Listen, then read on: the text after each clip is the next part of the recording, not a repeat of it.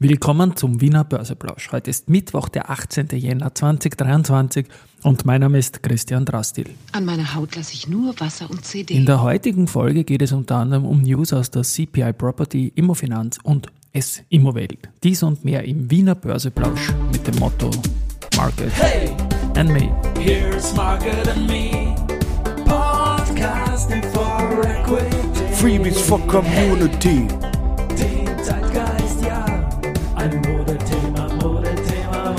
Ja, die Börse als Modethema und die Wiener Börsepläusche im Jänner sind präsentiert von Wiener Berger und der Rosinger Group.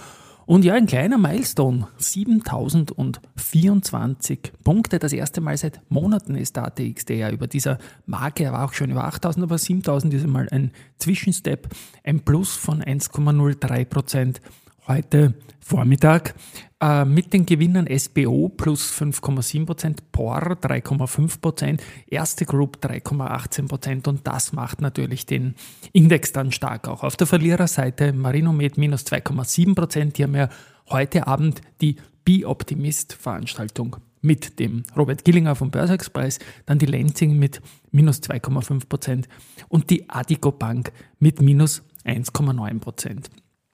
Insgesamt ist momentan äh, das Thema Fracking in Österreich in allen Medien und das wird auch sehr, sehr proaktiv angeschaut. Äh, ja, die Infrastrukturministerin ist dagegen und legt sich da auch fest. Und da gibt es natürlich Gegenwind, äh, letztendlich zum Beispiel von der Agenda Austria, die quasi der Meinung ist, dass, äh, weil Landtagswahlen anstehen und statt einer ehrlichen Debatte da eher populistische Verbote diskutiert werden. Und es sollte mehr erneuerbare Energie geben. Man wird auch Gas benötigen und letztendlich ist das immer noch besser als teures LNG aus den USA oder Katar irgendwie zu holen. Und auch der Peter Brezinschek, der jetzt der gerade dieser Tage seine Abschiedstour nach 40 Jahren Raiffeisen macht, hat Folgendes gepostet. Leider agiert unsere Infrastrukturministerin Leonore Gewessler in dieser Thematik völlig wissenschaftsbefreit. Schade, denn im Weinviertel käme Technologie der Montan-Uni Leoben zum Einsatz. Bei 3000 Meter Tiefe ist auch das Grundwasser nicht gefährdet. Schauen wir mal, wie es da weitergehen wird. Auf jeden Fall. Eine Geschichte, die ich jetzt heute im Vorspann anmoderiert habe, ist, dass der Handel der CPI Property Group Aktie im Global Market der Wiener Börse schon wenige Wochen nach der Aufnahme wieder eingestellt wird. Also der letzte Handelstag soll am 17. Februar sein. Das ist noch ein ordentliches Zeitl hin. Also jetzt haben wir in zwei Tagen den Jännerverfall. Der 17. Februar ist dann ein Monat später. Ähm, das wurde von der Wiener Börse und dem Market Maker beschlossen. Ich habe nachgeschaut, das ist lang und schwarz.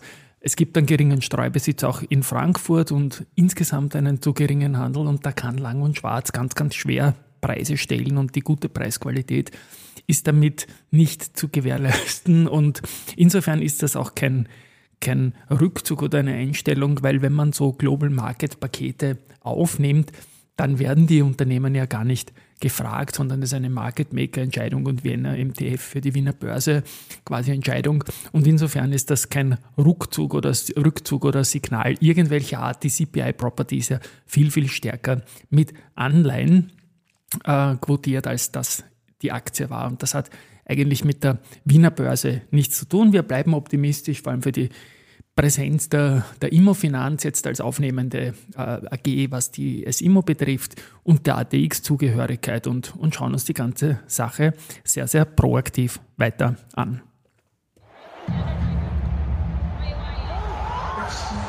Warum ich diesen Jingle spiele, weiß ich eigentlich nicht. Jetzt spiele ich das auch runter. Auf jeden Fall hat die CA immer auch was verkauft und zwar im Norden Münchens wurde ein Grundstück mit Baurecht für ca. 925 Wohnungen an die Empira Group veräußert und der Verkaufspreis übersteigt signifikant den letzten Buchwert vom 30.09., wie die CA Immo mitteilt. Und insofern passt auch dieses Jubelsignal vielleicht, weil es ein guter Preis ist, obwohl es heute keinen börslichen Effekt von der CA Immo Aktie gibt. Was ich spielen wollte, war nämlich das.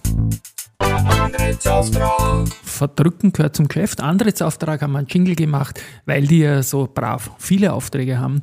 Und die haben diesmal in Brasilien wieder einen Auftrag bekommen vom Zellstoffhersteller Suzano. Und zwar zur Lieferung einer Sulfoloop-Anlage für konzentrierte Schwefelsäure für das neue Zellstoffwerk. Befindet sich nun alles schon in der Bauphase und soll in der zweiten Hälfte 2024 in Betrieb gehen gute Zahlen gegeben hat von äh, der SBO. Und die sind eben auch mit 5,7% Vormittags plus Vormittagsgewinner mal. Äh, nach vorläufigen Zahlen ist 2022 der Umsatz um mehr als 70% auf 501 Millionen Euro äh, gestiegen.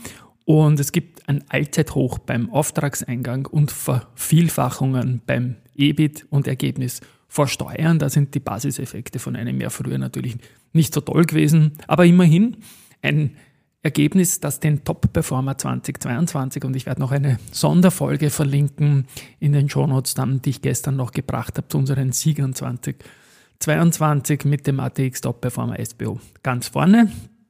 Und ja, Grohmann, CEO des Unternehmens Gerald Grohmann, sagt, wir starten mit vollen Auftragsbüchern ins Jahr und gehen davon aus, dass die Dynamik auf den Märkten weiterhin anhält. Also gute Aussichten für die SBO. Der Verbund und die saudi-arabische ACWA Power, Entwickler von Anlagen zur Stromerzeugung, äh, Wasserentsalzung und grünem Wasserstoff, starten eine Kooperation und da geht es um Projekte für grünen Wasserstoff in der Region des Nahen Ostens. Memorandum of Understanding sorry, wurde bei der Abu Dhabi Sustainability Week unterzeichnet. Die Föstalpine hat auch gekauft und zwar die in der Schweiz ansässige Metaltech AG. Das Unternehmen hat einen Umsatz von circa 10 Millionen Schweizer Franken und 37 Mitarbeiter wird von der Föstalpine unter übernommen werden. Gekauft hat äh, der Albert Schmidtbauer und der macht das recht gerne und zwar eigene Aktien kauft er gerne. Und am 17. Jänner hat er Biogena Aktien äh, 37.000 Stück im Wert von knapp unter 3 Euro je Stück erworben. So, und abschließend haben wir noch Research. Warburg bestätigt Contron mit bei und Kursziel 24 Euro. Haug und Aufhäuser geht für Contron von 27 auf 28 nach oben, natürlich auch ein Bei. Und Kepler Chevreux bestätigt die OMV mit Kaufen, geht aber mit dem Kursziel von 68 auf 65 Euro Retour. Wie gesagt, ATXDR ist über 7000 Punkten.